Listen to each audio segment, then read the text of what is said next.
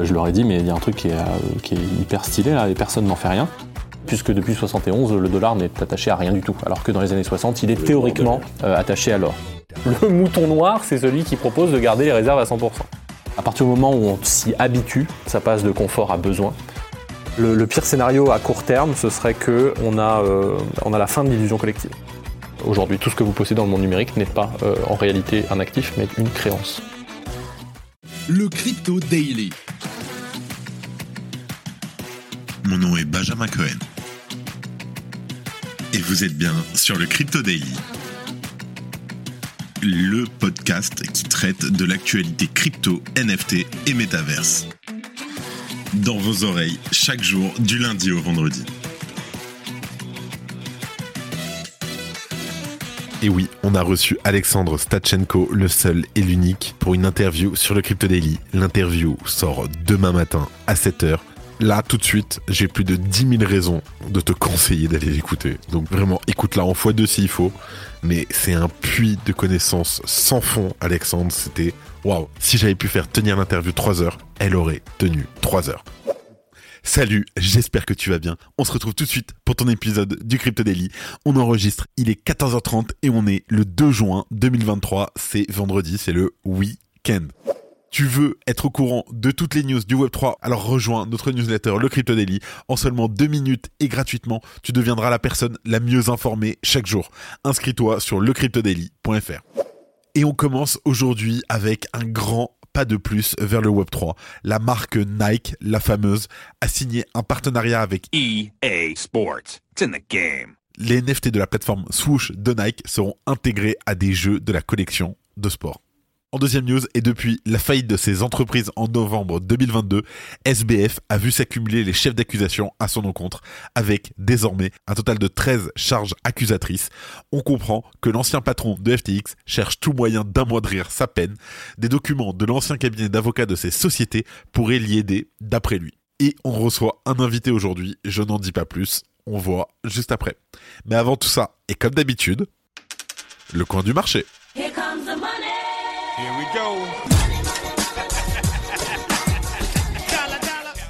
Et on a un marché vert, ça, ça pousse tranquillement, hein, rien d'incroyable.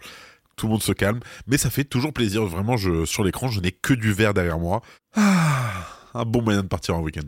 Alors, on a un Bitcoin plus 1,2% à 27 140 dollars, l'Ether plus 2% à 1900 dollars, le BNB, il a pas bougé, le XRP plus 2%, le XRP qui continue son rallye, hein. le XRP il aime monter, 0,51 dollars, le Dogecoin en légère hausse, le Solana plus 3% à 21,27 dollars et le Litecoin à plus 4% à 95,13 dollars. Allez, on passe aux news. Et on commence donc par Nike qui signe un partenariat avec EA Sport. EA Sports. Alors, annoncé hier, il s'agit d'une collaboration d'ampleur pour les deux géants de leur secteur respectif. Les NFT de Nike seront proposés aux joueurs des titres EA Sports pour personnaliser l'expérience du sport virtuel selon le communiqué. EA Sports Waouh, à chaque fois que je le dis, j'ai la musique en tête, c'est, très compliqué. Est connu pour proposer des franchises d'ampleur comme bien entendu le fameux et le très connu FIFA, NBA Live ou encore NASCAR. Le partenariat donnera l'opportunité aux joueurs d'exprimer leur style personnel dans les jeux d'EA Sports. Selon Ron Faris, le directeur général de Nike Virtual Studio, le partenariat permet aussi à la marque d'accéder à un marché conséquent. Ce partenariat nous permettra de débloquer de nouvelles expériences incroyables pour notre communauté Swoosh, ainsi que les très nombreux fans d'EA Sports. En tout cas, ce qui est sûr, c'est que Nike mise beaucoup sur sa plateforme Swoosh pour opérer son virage vers le Web3. Rappelle-toi, en 2021, il avait racheté la plateforme de sneakers virtuelle RTFKT, les fameux Clonix, etc.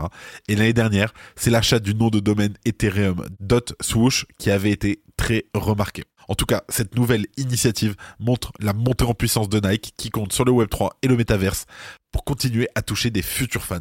Et c'est pas la seule. Il y a aussi Adidas qui a lancé donc plusieurs projets liés au NFT et même Puma qui l'année dernière avait également acheté un nom de domaine sur Ethereum. En tout cas, les grandes marques semblent donc avoir compris l'intérêt potentiel des technologies du Web3, en particulier dans le domaine du sport où les partenariats se sont multipliés ces dernières années. EA Sports. It's in the game. Si tu aimes le daily, une note et un commentaire nous aident énormément. Aussi, si tu ne veux rien rater de l'actualité, abonne-toi.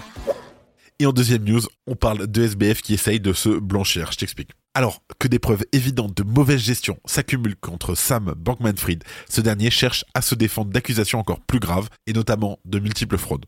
Alors dans une récente demande judiciaire déposée le 30 mai dernier devant la Cour du district sud de New York, on apprenait que SBF souhaite obtenir des documents détenus par Fenwick et West. Alors ce cabinet d'avocats en fait, c'était à la fois celui de FTX, d'Alameda Research, mais aussi de Sam Bankman-Fried lui-même et ils l'ont été de la création des entreprises à la faillite euh, qui a fait un bruit euh, énorme. Alors, les nouveaux avocats dont s'est doté SBF pensent en effet que des documents pourraient servir dans la défense de leurs clients face aux 13 chefs d'accusation qui pèsent sur lui. Bon, il faut dire qu'effectivement, le cabinet d'avocats semble très proche de SBF et de ses entreprises.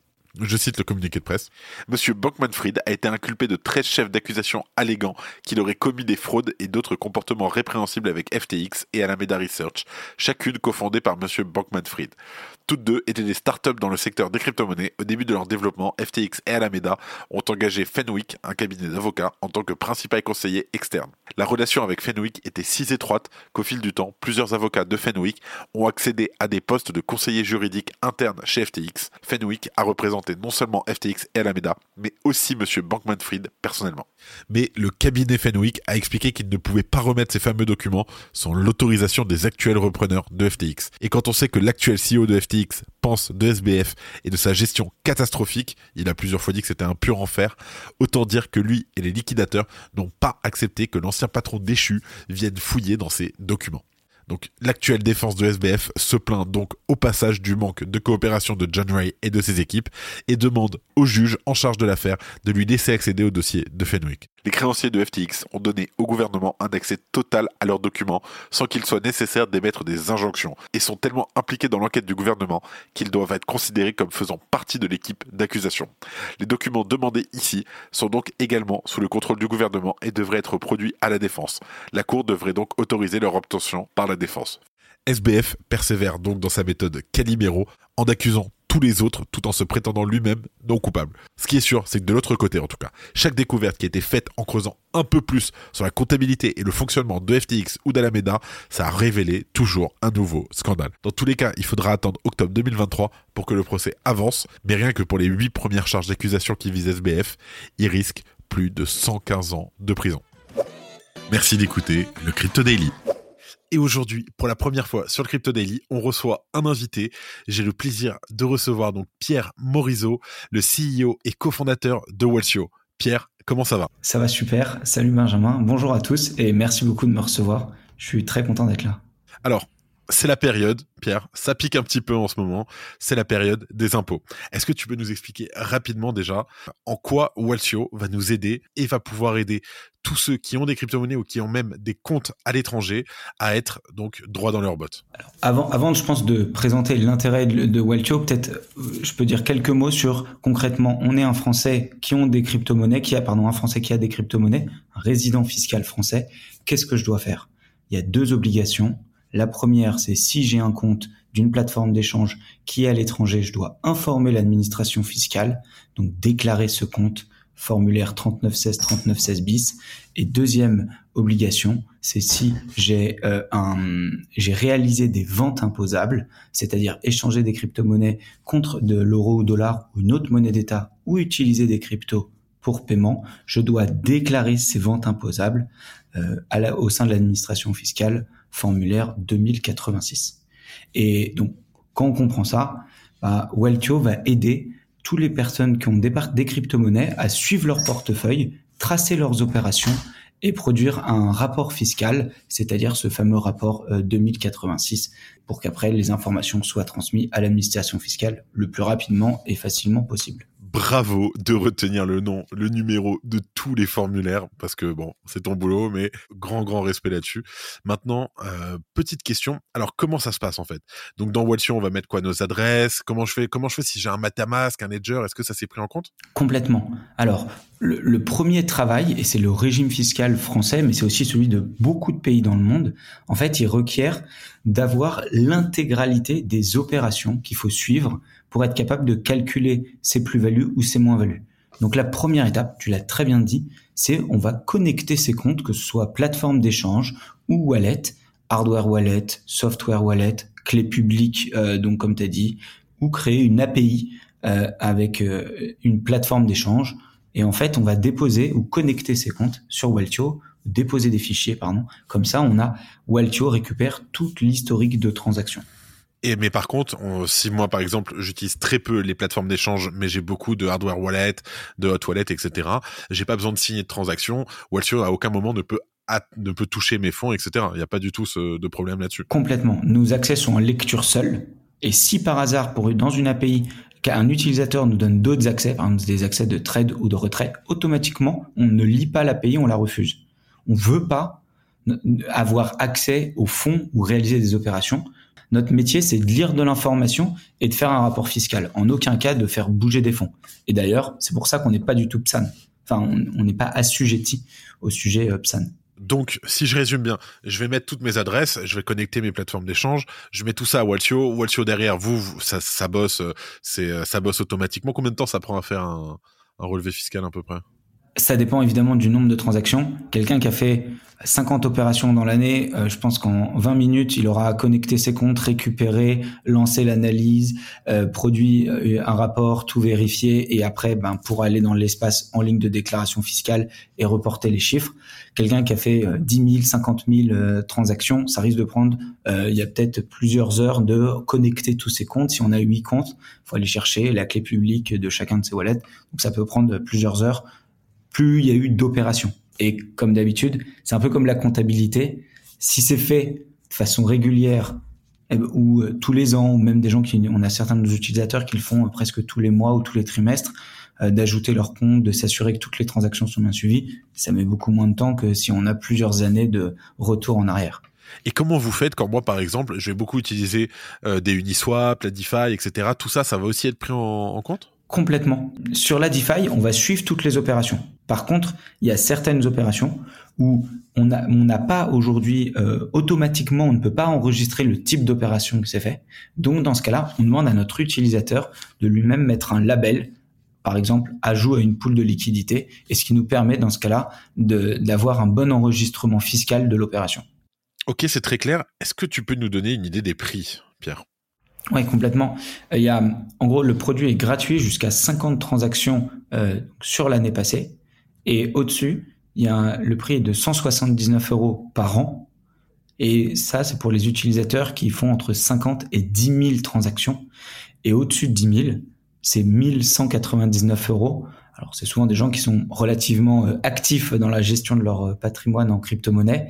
et donc, 1199 euros par an. Bon, je rappelle qu'il y a un code de réduction, le Crypto Daily. On a le code LCD10, donc il va vous donner 10% de réduction euh, chez Waltio. Merci à Waltio de soutenir d'ailleurs le podcast.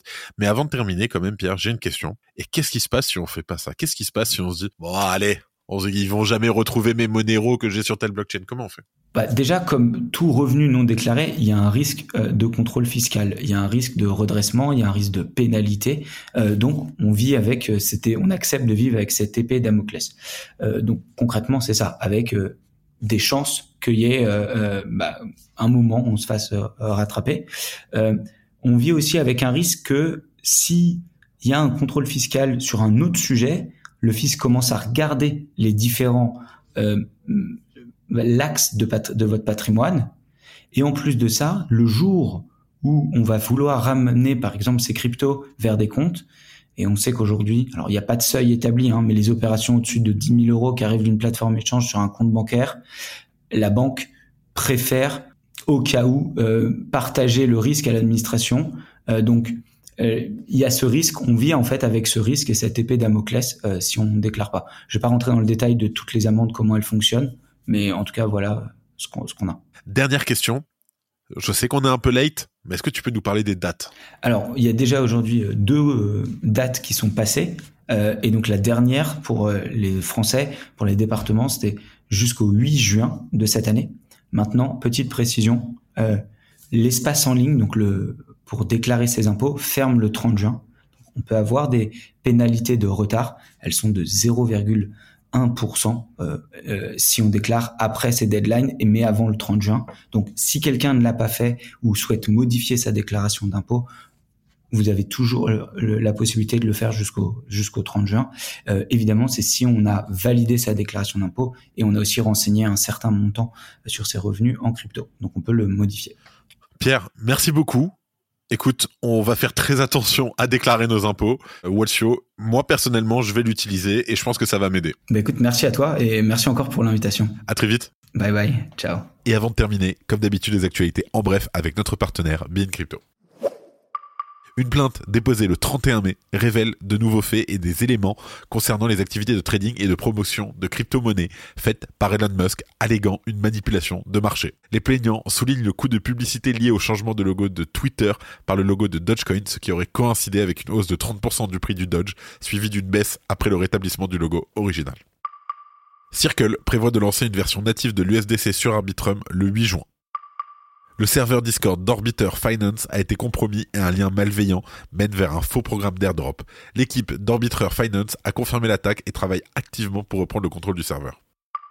Sui Network est devenu le partenaire blockchain officiel de l'écurie Red Bull Formula One. Ce partenariat pluriannuel vise à démontrer le potentiel du Web3 pour favoriser les connexions entre l'écurie et les fans.